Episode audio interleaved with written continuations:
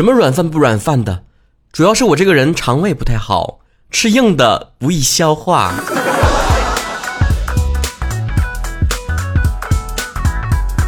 最近有部剧可老火了啊！官宣时鞭炮齐鸣，开播前一波三折，播出后真香催更，那就是《赘婿》。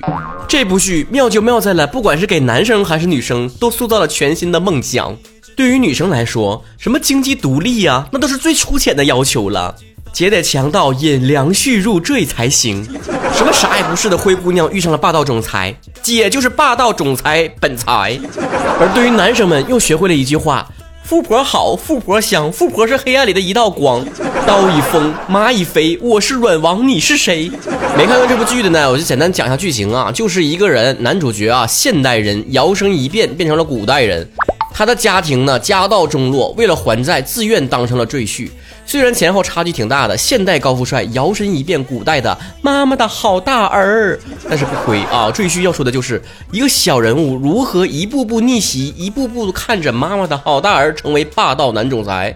更被女同胞们称赞的是，剧中的男主角还去参加了南德学院学习深造，从缝衣服到做菜到煲汤奶孩子，那是样样精通，完全可以顾家。女同胞们热情惊呼，希望在现实生活中也有这种难得学院。姑娘自己还没成为富婆呢，先惦记赘婿了。从前有一句话是这样说的：老头好，老头妙，老头有低保。没想到在网上屁大个小事儿就能撕起来的男女网友，在钱与爱情的选择上却相当有默契呢。因为男生同样会说：“年少不知富婆好，错把爱情当快宝；年老方知富婆香，倒在没钱这根秧。”赘婿呢，其实也就是上门女婿。你其实曹哥特别适合当赘婿，倒不是说美色方面的问题，主要是我现在不也到处漂泊，居无定所吗？嗨。咋飘不是飘呢？飘到女孩家的豪宅里面，我也是不勉强的。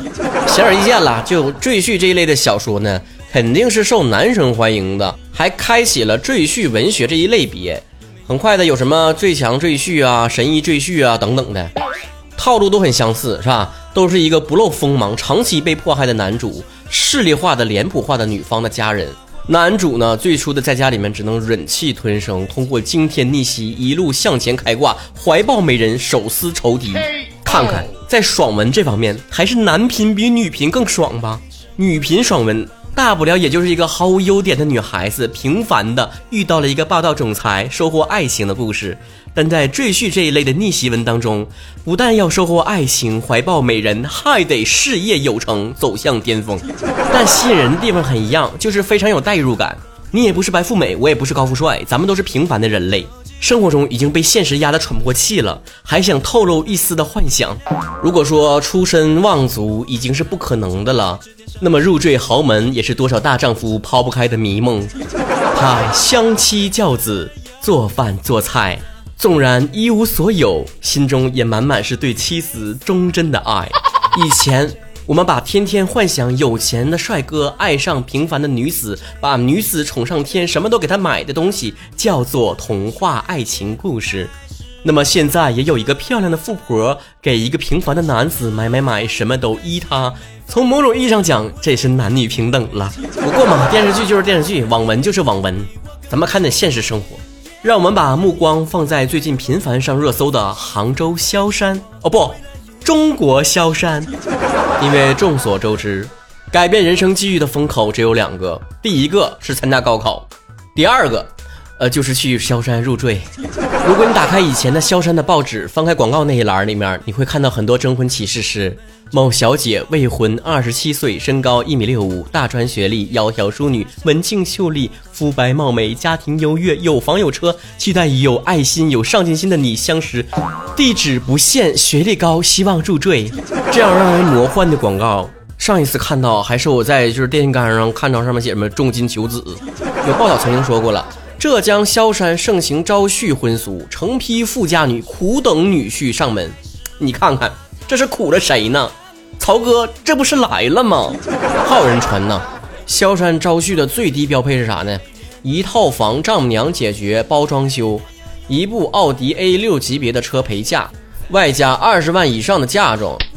婚后普遍丈母娘带孩子，晚饭也是丈母娘报销。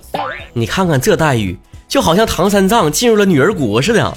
玉帝哥哥，嫁给我吧。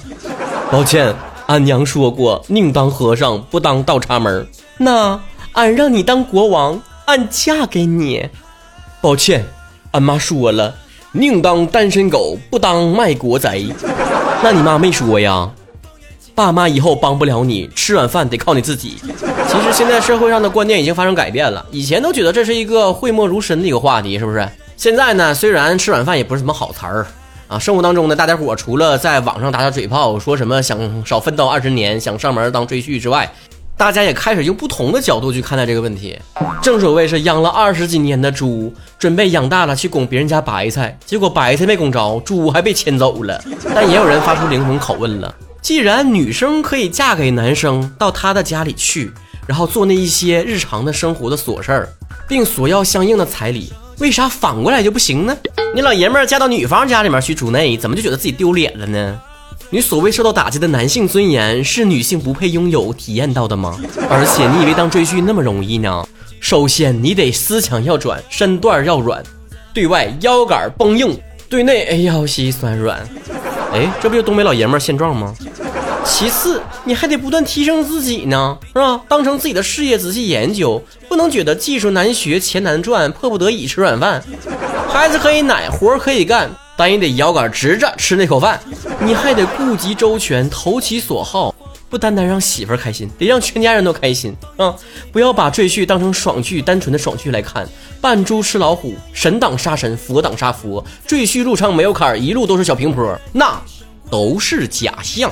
这背后可需要非常高的情商啊！像你们这种上课老师骂了你一眼，撇一个粉笔头子，你就受不了要跳楼；上班老板随便批评你几句，你要辞职的玻璃心来说，你能干呢？换句话说，想不想当赘婿是你的选择。而能不能当赘婿是你的本事。众所周知，东北话脱口秀是一档温馨而又疗愈的节目，所以在节目的最后，我想暖心的说一声：赘婿现象的火热，让我们这些男同胞们重新燃起了少奋斗二十年的梦想。有梦想，谁都了不起。那么同时，我要问一句：平时你生活当中那些非常平凡、条件普通的女孩子？你死去白咧都追不到，那么你凭什么认为那些招赘婿的豪门家庭就好你这口呢？听了这句话，兄弟们就甜甜的睡去吧。你们做你的梦，我去干活去了。